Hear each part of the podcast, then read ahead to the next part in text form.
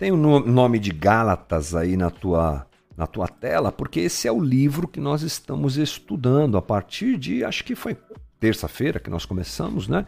Estamos ainda nos versículos iniciais de Gálatas, eu fiz uma introdução bacana, dando um contexto de como o livro foi escrito, quando foi escrito, por que foi escrito, para quem foi escrito, até mapinha a gente usou aqui.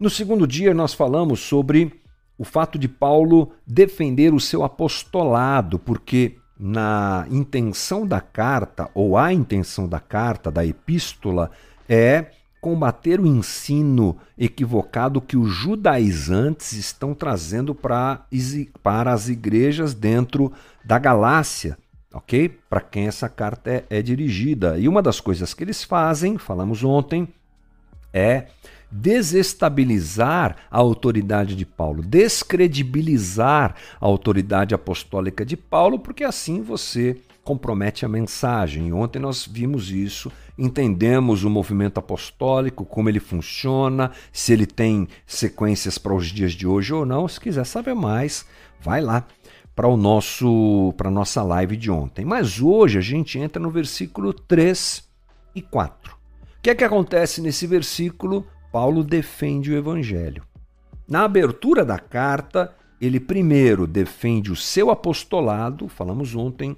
Hoje, 3 e 4, Paulo defende o evangelho. O que, que ele escreve no 3 e 4? A vocês, graça e paz da parte de Deus, nosso Pai, e do Senhor Jesus Cristo, que se entregou a si mesmo por nossos pecados, a fim de nos resgatar desta presente era perversa segundo a vontade de nosso Deus e Pai. Gente, o que está acontecendo lá é que aqueles homens estão desvirtuando o evangelho. E Paulo apresentou aquele pessoal, quando abriu as igrejas, lá na Galácia, o evangelho real, o evangelho autêntico, o evangelho da graça. Ele que foi um exímio cumpridor da lei, ele se encontra com Cristo, ou Cristo encontra com ele, se você preferir, ali no caminho de Damasco, Atos capítulo 9, e depois a vida de Paulo é completamente transformada e ele percebe que a justificação que ele queria ter pelo cumprimento da lei não funciona, que nós somos justificados por Cristo. A gente vai falar sobre isso com certeza no decorrer do texto.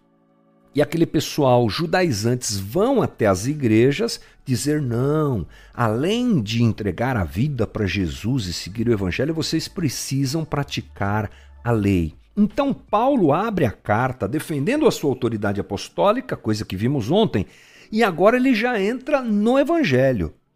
Não sei se deu para você perceber, mas essa frase que está presente no capítulo no versículo 13 e 4 é uma síntese do evangelho. O pastor Timothy Keller, em um dos seus livros de análise sobre Gálatas, ele diz o seguinte: que nesse pequeno trecho, Paulo já responde quatro perguntas que todos nós fazemos: Quem somos? O que Jesus fez? O que o Pai fez? E por que o Pai fez? Tudo isso tem a ver com o Evangelho. Vamos entender juntos? Bom, primeira pergunta: quem nós somos? O texto diz assim: a vocês, graça e paz da parte de nosso, de nosso Pai e do Senhor Jesus Cristo, que se entregou a si mesmo por nós, perdão, por, por nossos pecados, a fim de nos resgatar. Timothy Keller chama a atenção de que aqui está a nossa identidade. Nós somos aqueles que precisam de resgate, porque estamos perdidos. Essa é é a resposta que o texto dá a respeito da nossa própria identidade. Estamos impotentes e perdidos. Bem, gente, não se pode salvar quem está bem. Só se pode salvar quem está perdido. Quem está bem não precisa de salvação. Quem está perdido é que precisa de salvação. E é o que nós somos. Paulo já abre aqui a sua conversa colocando a nossa real situação. Nós precisamos de resgate, estamos perdidos. Isso, perdidos. Isso é base de evangelho. Né? Muitos outros mestres vieram ensinar. Jesus também fez isso. Mas Paulo destaca o poder libertador da obra redentora de Jesus Cristo, inigualável.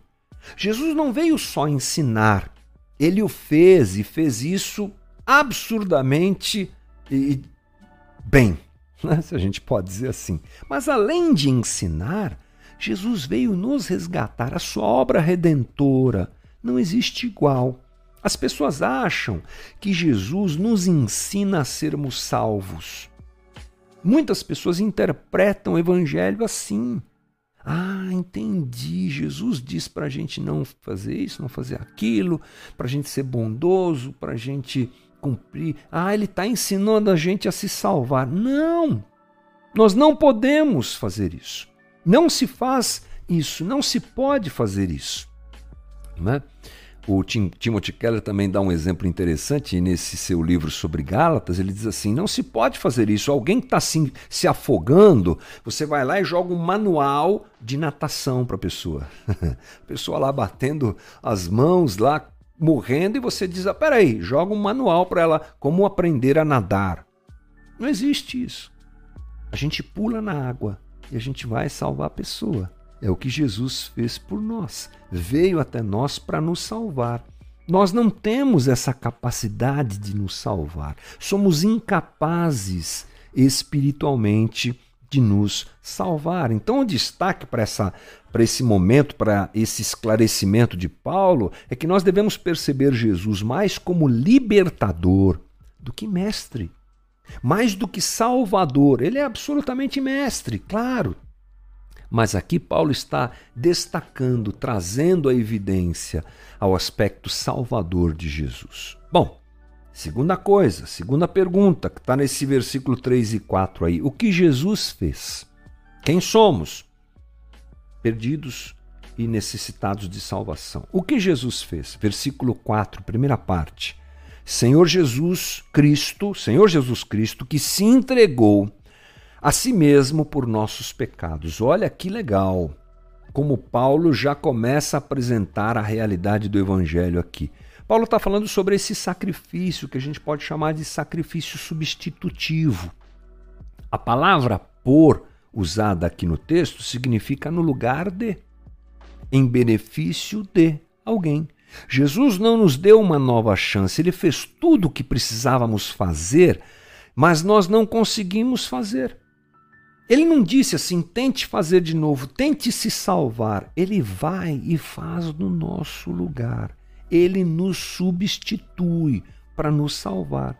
Quando Jesus se torna nosso Salvador, o preço está pago. É isso que ele realiza ali na cruz. É o que diz Colossenses 2,14. Ele cancelou o registro de acusações contra nós, removeu-o e pregando, removendo-o, perdão, e pregando-o na cruz. Ele literalmente assume a no nossa dívida. Literalmente assume o que caberia a nós e paga o nosso preço, nos substituindo. Pecadores perdidos que são salvos por alguém que morre em seu lugar, em nosso lugar. É o que Paulo já está deixando a gente entender aqui, já está apresentando para nós. A terceira coisa é sobre o que Deus fez. O que o Pai fez? Ele aceitou a obra de Cristo em nosso benefício, nos ressuscitando, perdão, ressuscitando Jesus dentre os mortos. Deixa eu achar o texto de novo aqui para a gente ler junto. Graça e paz da parte de Deus, nosso Pai, e do Senhor Jesus Cristo, que se entregou por uh, a, a si mesmo por nossos pecados uh, a fim de ser de nos resgatar desta presente era perversa, segundo a vontade de nosso Deus e Pai. Está no finalzinho. O que é que o Pai faz? Ele aceita o sacrifício de Cristo. Ele faz o sacrifício de Cristo válido. Gálatas 1:1. Paulo, apóstolo enviado não da parte de homens, nem por meio de pessoa alguma, mas por Jesus Cristo e por Deus Pai, que o ressuscitou dos mortos. A ressurreição de Cristo, realizada pelo Espírito Santo, obviamente pelo Pai, é o aval de que o sacrifício de Cristo em nosso lugar foi aceito por Ele. Deus nos deu a graça e a paz que Jesus conquistou por nós.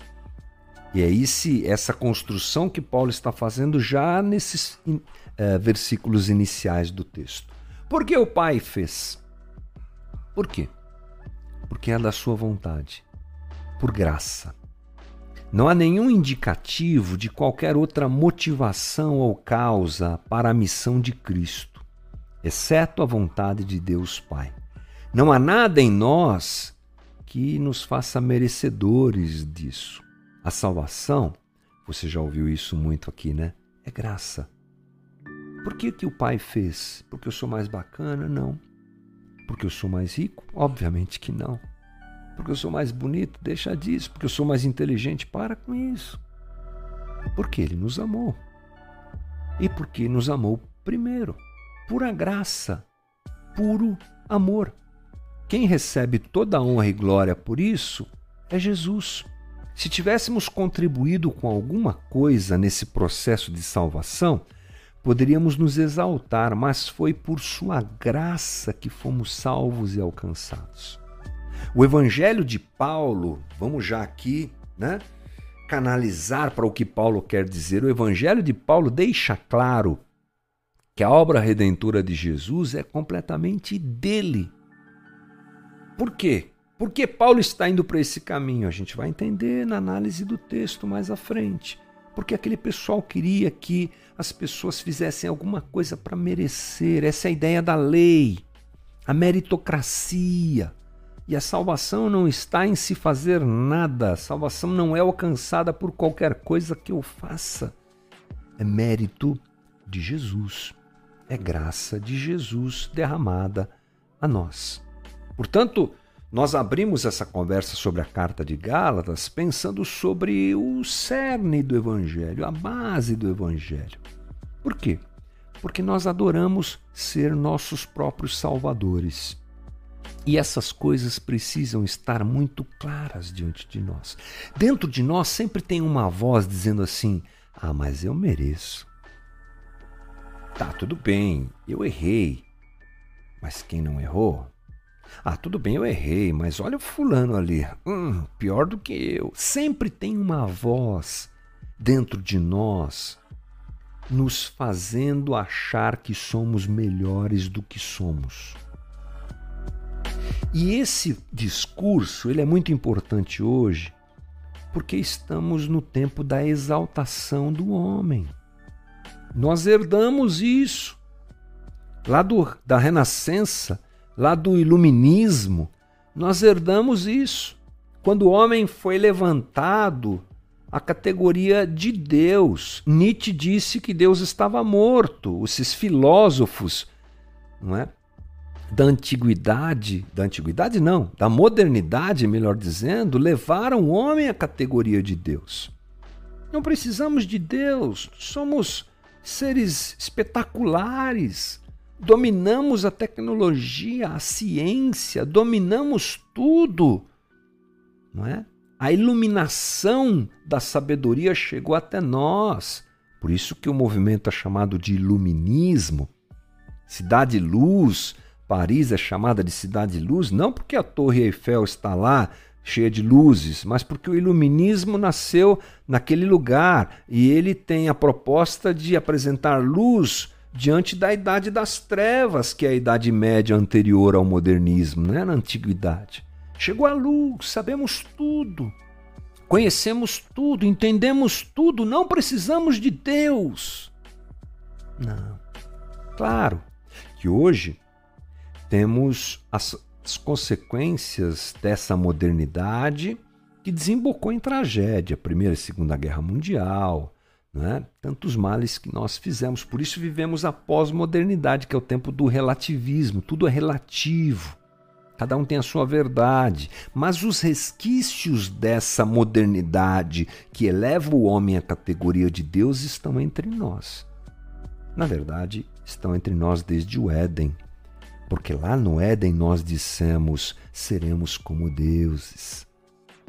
Né? Lá em Gênesis 11, Vamos levantar esse, esse, como é que chama lá, essa torre, essa torre de Babel. Vamos chegar até o céu e vamos dominar tudo. Olha a história do homem, você verá sempre essa voz dizendo, sempre essa voz gritando, e ela está presente na religião. Quando eu me acho salvador, porque cumpro todas as regras da minha religião, nem de Deus eu preciso. Eu sou tão bom cumprindo as regras da minha religião que nem de Deus eu preciso. É isso que Paulo está desmontando já no começo da carta aos Gálatas.